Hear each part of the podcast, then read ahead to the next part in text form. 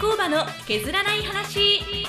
このラジオはすべての働く人へ送る仕事へのヒントを探る町工場系番組です。日本作り出す代表角野海地がお届けしています。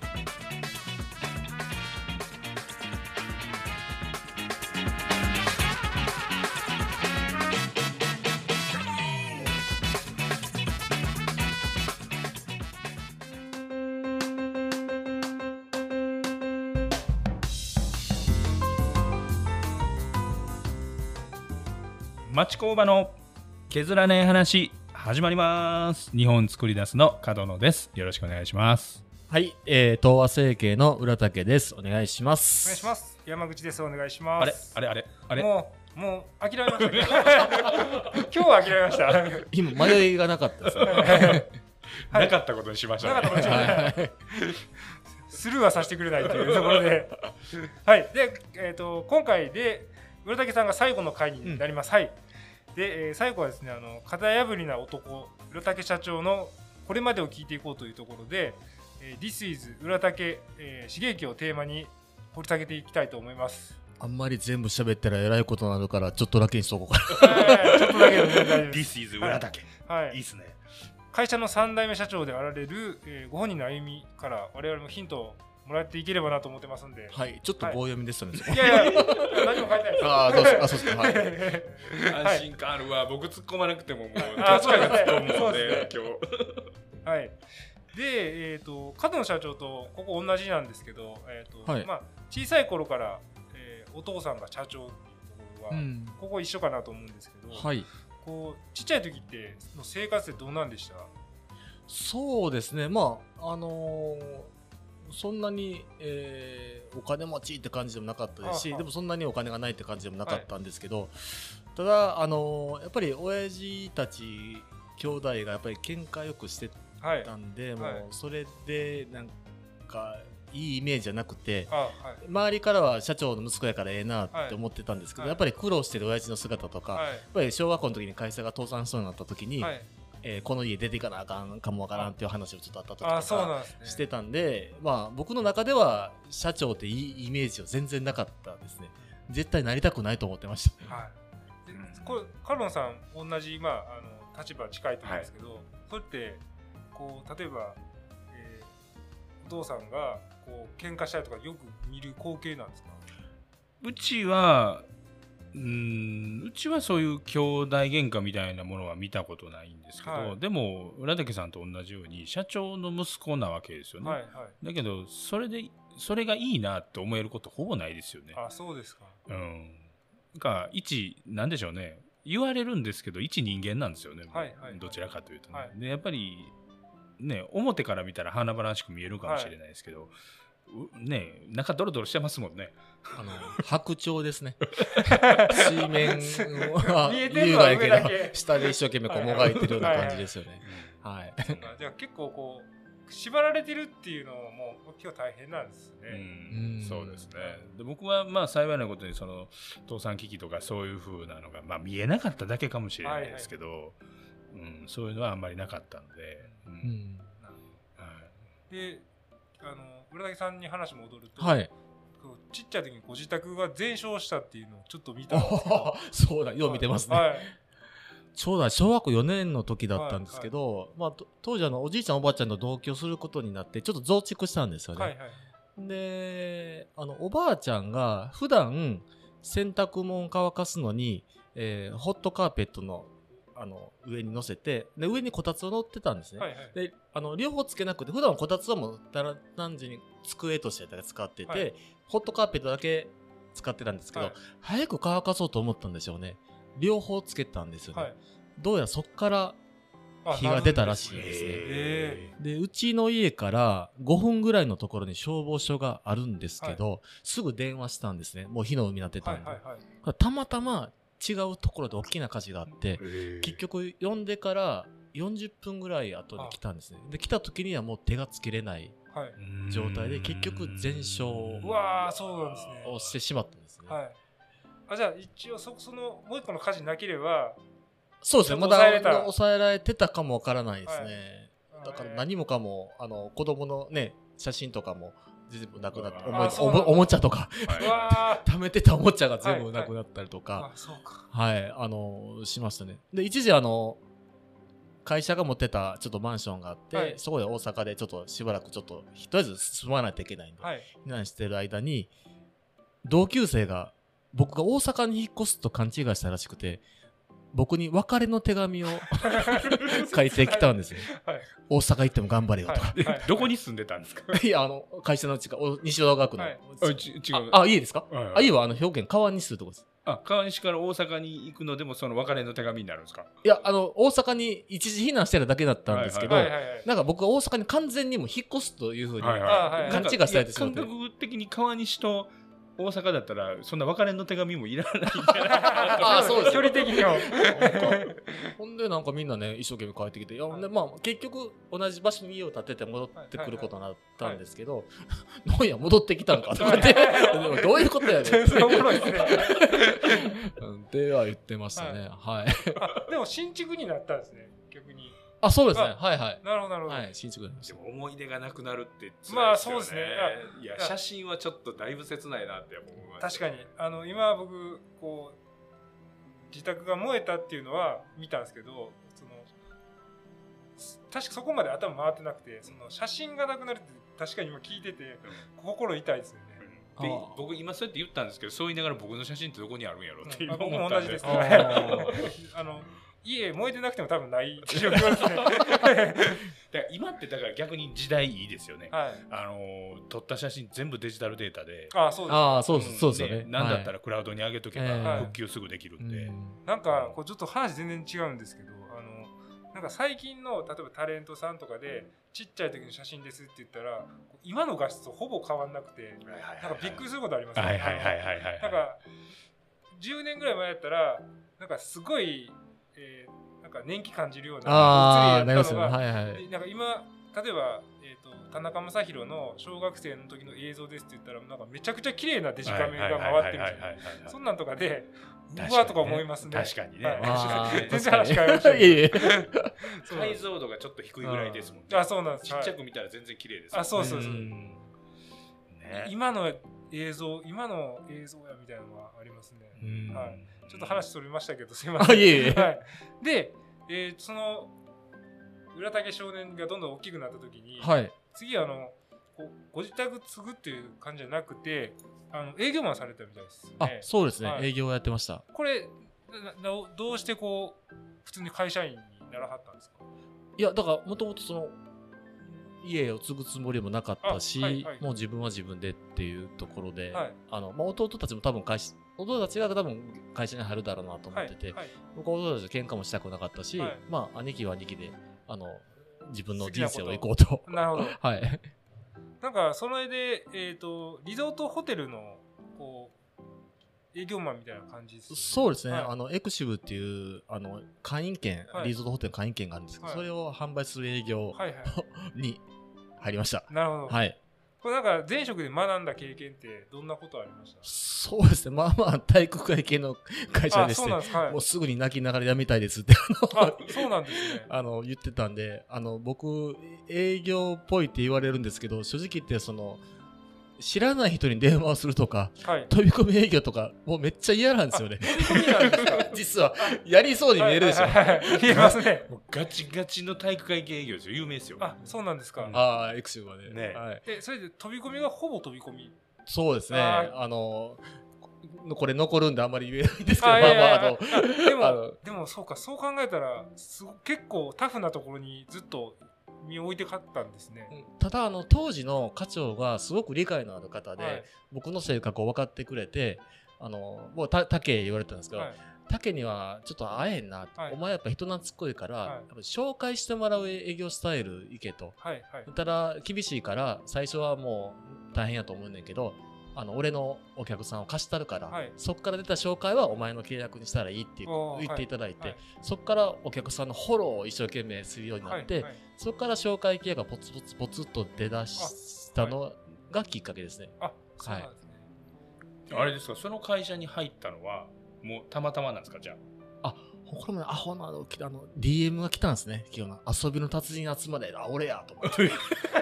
それそれだけです。まさかここの体育が来るとか全然思ってなくて。俺やってなったんですあ 俺やと思って。それだけです。あでそこ初めて面接行って結局すそこですぐ内定取れて。はいはいはい。もう僕一瞬で終わりましたあそう数日で泣きながら泣きながら「やめたいです」って。そっからは、えー何年ぐらい働かはったんですかね？結局13年働きああました。マジっすか、はい。すごいっすね。だから結構、まあ、上司にも結構嫌われてまして結構独自のスタイルしてたんで、はいどうしても即決営業なんですよね、はいはい。はいただ僕はもう即決営業がすごい苦手で、はい。どっちかとお客さんから、えーか買わしてくれとか、はい。買いたいって言わせるためにどうしたらいいかっていうのを、えー頑張ってるんですね、はいそのためにお客さんは何困ってるかっていうのをやろうと、はい。そしたら結構ね皆さんいろんなこと困ってはって、はい。例えば、えーお子さんにお見合い誰かええ人おれへんかとか、はいはいはい。この土地売りたいねんけどなんとかならんかとか、はい営業マン教育困ってんねんとか新商品開発でアイデア出してくれとか、はいはいっていうのがあってリゾートほぼ関係ない。関係ないですよ。何でも屋になるんですね。というのはね当時も不況な時もあったんでリゾートリゾートって売れないじゃないですか、はいはいはい。お客さんの困ってることを解決しようってやってたらだんだんだんだんあの輪が広がって、はいあの行ってあの紹介したい人おるねんとかかかってきて、はいはいところが僕の体力も限界になってきて、というのは会社にいっぱい電話かかってくるんですね。はい。お見合いの件でとか。はい。あの開発の件でとかって会社もろったら付箋がペタペタで、はい。お前何しとんねんみたい。な感じになったんですよね、はい。でそういうのがすごくありましたね。でそれは限界を感じてその裏竹会っていうのをちょっと作って、はい。バンブー会って竹を取ってバンブー会作ったんですけど、お客さん同士が交流してもらおうと思って、はい。そこで商売なりなり、はい。なんかこうお見合いもできたらいいよねってことでやって、でそのバンブー会で、えーゴルフコンペしたりとか、はい。えー旅行に行ったりとか、えーそういうの結構やってたんです。ね、である時このセールスコンペっていうのがあって、はい。どういうやり方でやってんねんっていうのを営業マン同士がこう競うってやつがあって、たまたま賞金が出るって言われたので、はい 出したんですけど、まあ、それがたまたま最優秀賞に、はい。あのなってそれから僕のやり方を結構否定されてた方も裏竹みたいに「飯行け飯行け」とか、はいはいはい。言うんですけどでも結局ねご飯行ったからですぐ紹介出るわけでもないし、はいはい。まあやっぱり長年培っていかないといけないので、はい。結局皆さんすぐ「いや無理無理」ってなってしまったんですけど、はい。でもそういうのをやりだしてからもう最後の辞める5年ぐらいは本当に楽しいっていうかあ。遊びながら毎日こうご飯をおごってもらって、はい。ゴルフ連れてもらって、はい。で紹介した人おんねんって来て、はい。成績上がってこれはもう転職やなと思ってますね。一一応もうゾーンに入っちゃったんですよゾーンに入りました。はい。えーでもそこまでまあご苦労あったと思うんですけどでそこその子まで行ってき結局はこう実家に継ぐ形になってると思うんですけどそこのターニングポイントはどうやったんですか？ですね。あの親父たちが3兄弟でやってまして、一番下の弟がちょっと亡くなったんですよね、はいはい。でちょっとそのリーマンショックだったし、で親父から相談があって、えー、ともし俺に毎日のことがあったら会社がもうあかんと、はい。でお前が戻れへんかったらもう会社辞めようと思うって話があったのと、銀行の方からもやっぱり経営できるはい。人をちゃんと後継ぎとして用意しなさいって言われてたみたいで、はいはいはいただ親父も、まあ上まあ、残念ながら2年前亡くなったんですけど、はい親父も上手でお前が戻れへんかったら会社潰すけどお前の人生やからお前が決めろって言われたんです。でもお前が戻れんかったら子供の頃遊んでもらってた職人さんが路頭に迷うだけやけどな。でもお前の人生やからな。えええみたいな。話になったんですはい。ででまあまあ、まあ結局、で、お客さんに相談したら、反対されると思ったんですよ。はい長い付き合いともね、十何年付き合ってるわけですか。ら。でも、ほぼ全員、戻れって。あそうですか。でも別に関係続く、あの、消えるわけじゃないからはいということで、皆さん後押しあって、はい。そこから戻りましたね。あはい。そうなんですね。何年前ですか戻ったのえそれでも10、それでも13年ぐらういです。ん。なんかそれで生かされることってありました？前職。あそうですね。あの前職ではい。一番多かった相談が、えー社内の揉め事の解決だったんですね、はいはいで僕はリゾートなんで関係ない人間なんで、はい。はいあの客観的に見れるっていうところとあといろんな揉め事を13年間の間にいっぱい見てきたので、はい。だいたい解決方法のパターンが見えるんですよね。あ。そうなんですね。そしたら、ちょっと生意気なんですけど、こういう風にされたらどうですかって言ったら、だあ、うわちゃん、片付いたわとあか、はい。仲良くなったわとかっていうお声がめっちゃいただいて、僕、天狗になったんですね。はい。俺はどんなトラブルでも解決できると。はいで、実家の方は、親父たち兄弟が喧嘩してるって聞いてたんで、そんなもん喧嘩ぐらい俺が解決したるわ、言って、勢いよく戻ったんですけど、は身内は全然ダメでしたね。あそうなんですね もう、キャイーンって感じでしたね。それが苦労しましたね。だから、そういうあのお客さんからのあの経験を教えてもらったのが、はい今の経営にも生かせてるのはありますね。なるほどでじ実際にこうじご実家ついで、えーこう見えたこう町工場の印象ってどんな感じでした？かそうですね。とにかくもう仕事がないと本当に暗いはい。イメージ、汚い。イメージがあって、僕毎日スーツやったんで、はい。もう一気に変わりましたね。はい。なので、まあ、なんとか明るくしたいっていう気持ちはすごくはい。ありましたね。で、あとイメージが思ってたのは、営業の時は、まあ、お金とか、はいまあ、異性とか、昇格とかっていうのがモチベーションアップにつながるんですけど、はいえー町工場の社員さんって別、あの、そこじゃないんですよね。はいはいモチベーションアップが。そこですごく苦労しました。はいはい。はいなるほど逆に何でした？岩崎さんから見たその町工場の社員のモチベーションって。休みがちゃんと出るかとか、あうんやりたい仕事ができるかとか、はいはいそうなんでしたね。ははい。機械的なんですね割と、そうですね。安寧を求めるんですかね。うん。うん、なんか、僕らやったら、いっぱい稼いでいい車乗ってとかってやっぱり若い頃思ってたんですけど、そういうのは全然ないみたいです。ね。はい。悟り開いちゃったはい。感じで、えで一番そういう状況で一番最初に取り組んで成功したことって何ですか？そうですね、戻った時はとにかくもう会社がない状態で、はい。えー親父に決算書見せてもらったら、はい。あの、これ親父、一応な、これな、債務超過ってやつやね、はい。なってるんで、あ、そうかって話、はい。あと、聞いてる借金の額と全然ちゃうやんって話になって、で、銀行にも挨拶行ったら、もう結構やばいようなこと言われて、はい。そこから営業しようにも全然分かってないから、はい文系からいきなりね、製造業の営業できないんで、はい。でいろんな方に相談したら、製造業のこと分かれへんけど、助けてもらうために、とにかくメディアに出ろって言われました。はいはい。でメディアに出るために、えー技術とかもあんまりどうアピールしたら分からんかったんで、とりあえずアホなことをしようということで、まあ、あの、前回もあったように T シャツを作ったりとか、はい。えーナイジェリア人の池名さんをポスターにしたりとか、はい。はい。まあ、そういう取り組みをしてると、なんか NHK とかいろんなテレビとかはい。新聞とか入って、まあ今でこそこういう作り出しさんもね、T シャツとかされてますけど、当時やっぱり斬新やったみたいで、はい。はい。で、結構取材が多かったですよね。はい。なんか今に繋がってきましたよねそう考えると。そうですね。はい。だからそこはとにかくその、ブランディングしようとかそういうの全然なくて、とにかくあの会社の名前を売って、はい。とにかくこの今のこの危機を脱しなあかんっていう思いだけで当時はやってましたね。なるほど。はい。ここまで聞いてカルさんどうです？佐々木さんのうん。人生。いやー、先輩って思い。いながらいやいや、そんなことないですよ。なんか共通する部分あります？こう最初は似たような境遇やったと思うんですけど、うん、うん、そうですね。なんかただただ聞き入ってました。はい。コメント返せない。確かにあの、えーその13年間の分がなかなかないこうキャリアというか、うん、あの特にその多分富裕層の方とかが相手だと思うんですけどなかなか僕らが入れてない世界なんで結構。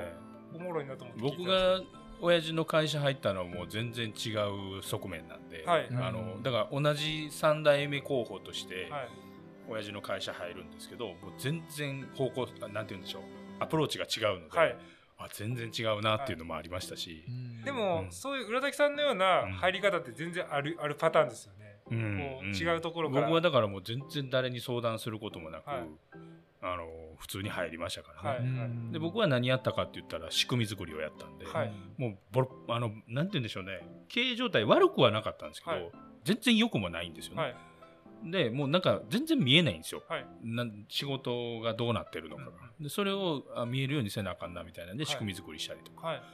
でメディアっていういわゆる外に向けての発信はもうちょっと後ですよね。はい。うん。うんうんうん。っていうふうな、うん、アプローチ。そういうアプローチも違うなと思ったりとか。あ。でもやっぱ何かを変えなあかんっていう危機感はあるんですよね。そうです何かしらで、うんそうですはい。ね。特に村竹さんの場合はもう露骨にそれが見えてたみたいな感じですね。やらざるを得ないみたいな。そうですね、はい。やっぱりあとい現場から言われたのはあのまずは浦竹家みんなが仲良くなってくれないとみんなが指示がバラバラですってよく 怒られました。は いいやでも仲悪いとか仲良くするのめちゃくちゃ大変ですよね。そこは本当に苦労しました、ははい。でそれを解決したんですか？そうですね。まあちょっと親父もいろいろまあ病気もなったりとかして、まああのおじさんまあ多分まあ恨まれてると思うんですけど、はい。親父とおじさんを、まあ、同時に退任していただくって形ではい。あの銀行とも話をして、はい。もうい2週間であのもう話をしてじ事業継承して、えーやりました。やっぱりこう結果的にはおじさんを追い出すことになってい。るので、ちっちゃい頃から遊んでもらったおじさんなんでまあ多分そう恨まれてると思うんですけど、はい。やっぱりこう鬼にしないと会社はい。があかんっていうところで、えー決断してなるほあどのやりました。はい。それわか分かるところですかやっぱ。まあまあうちの場合親父一人だったんで,、あそうね。そうそうそうそう、はい。だからその身内同士で仲悪いはあんまりなかったので、はいはい。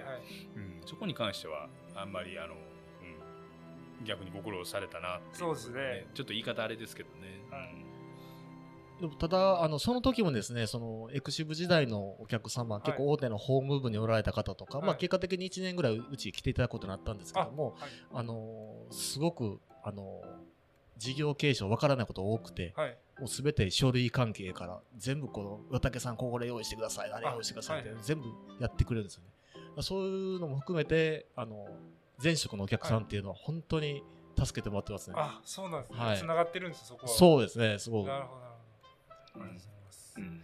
はい。まあいろいろちょっとここまで話してきまして、はい。えっ、とこの辺りでちょっとはい。はい、名残惜しいですね、はい、名残惜しいですけど。なんか、はい。逆に浦竹さん喋り足りないことないですか？あります。全然。いやネタは山のようにある。は いああるんで、今後の展望聞いておきましょうか。あそうですね。今後の展望、あのはい。ここまでをひ振り返掘り下げたわけですけど、はい。今から未来の浦竹し刺激はどうするのかみたいな、あそうですね、あの今はね、あの作り屋さんにもお世話になってて、やっぱり DX っていうのをすごくはいはい。取り組みたいので、そこはもっともっと強化していき,、はい。きたいのと、であとはあの会社をあの企業っていうよりかは、なんか工房的なものにしたいんですよね。はい。なんかこう、うちに来たら、なんかこう、なんか作りたいねんけど、ちょっと寄っていいみたいな感じにして、で、まあ、いろいろ構想たくさんあるんですよ。はい。例えば、あのーうちの工場で大きいスクリーンを用意して、はい。今なんていうんですかあのゲームが流行ってるじゃないですか。スポーツゲーム、いいゲーム。いいゲーム。はいなんかああいう e ば e スポーツ e スポーツか、はいはいはい。ああいう会場にしたいとか。すごいですね。あのドライブインシアターじゃないですけどね、はい。ファクトリーシアターみたいな映画館にして、バーにしたりとか、はい。特にうち偏僻なところなのでそういう騒いでも問題ないんですよね、はいはい。だからもともと思ってたのが楽しいところに人物金情報が集まるっていうのがは僕ちょっと思ってたとこあったんで、とにかくあのこっちから出ていくんじゃなくて向こうから来ていただくような工場にしたいのとあとはもっともっとあのまだまだね社員には十分な給料を払えてると思ってないんですよね、だからもっともっとやっぱり利益を上げてやっぱみんなが、えーもっと生活ができるように、はい。でしょうもない夢なんですけどすごいき年収が取れるような会社になればこう休憩の時にこうパンフレット開いて雑談してる社員がいるんですよ。何のはい。パンフレットかというとベンツのパンフレット開いてーはいはいはいおい今度乗り換えようと思ってんだけどどうもあええやん。はい。これにしとこうかなって、まあ、フルオプションでやっとこうかなとかっていうような会話がはい。町工場のその 常磐の横ではい。繰り広げられたらっていうのは果てしないですけど、はい。僕の夢。ああ はい。一人年収2000万ぐらい。です2000万ぐらい。他が全然もらえてないとかあるかもしれない。ねそうですね。はい。だから、面白いな。学生さんがなりたい企業、今でも文字企業増えます。当時は銀行とかそういうね、ホワイトカラーなんですけど、逆にあの年収すごい稼げるし、町工場職になりたいって、はい。若い子、次の世代の子が思ってもらえるような、えー会社なり、はい。えー人になってほしいなっていうのは思うんですけど、まだまだハードルは高いんで。い、やいやでもなんかビジョンがあるだけでもめちゃくちゃすごいですよね、はい。まあ社員にこれ聞かれたら何言ってんねんって。言われそうですけど、はい、ありがとうございます。はい。はい。で、まああの最後にここまでは4本取っていただきましたけど、はい、えーとどんな感じだったかごはんご感想いただければなと思います。あそうですね。なんか収録っていうよりか普通の雑談的な感じで すうですね。あのすしつこいですけど最初の棒読みも実は僕の緊張をほぐしていただくためのなんか分かっていただければ。全てシナリオ通りやったんかなっていうふうには思いました 手の。手の上ですんで。はい。しっかり転がされました。はい。でもこういう取り組み本当に珍しいと思いますし、でポッドキャストなんで好きな時にはい。うんあの聞けるので、僕もあのたまにあの前回井上社長の、うんあ専務のやつも、はいあの聞いて、はいはいああの人も喋り上手やなって ですね。なんですけど、あのこれずっと続いていってほしいですね。はい。ありがとうございます。はい。なんか最後 PR なんかあれば。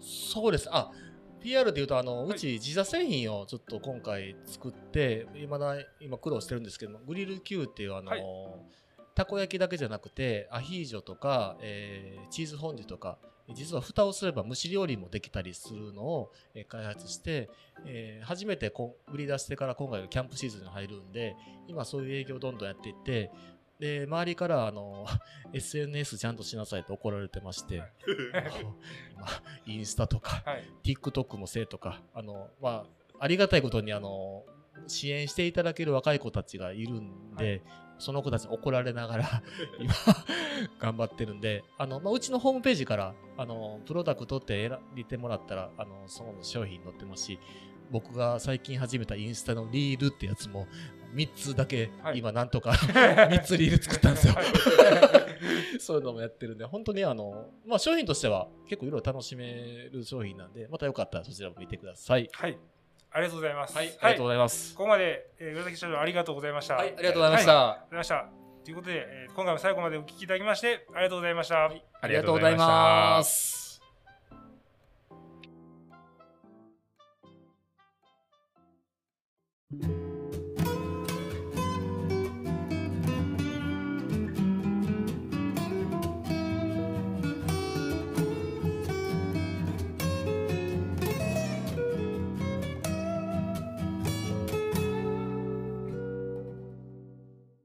町工場の削らない話。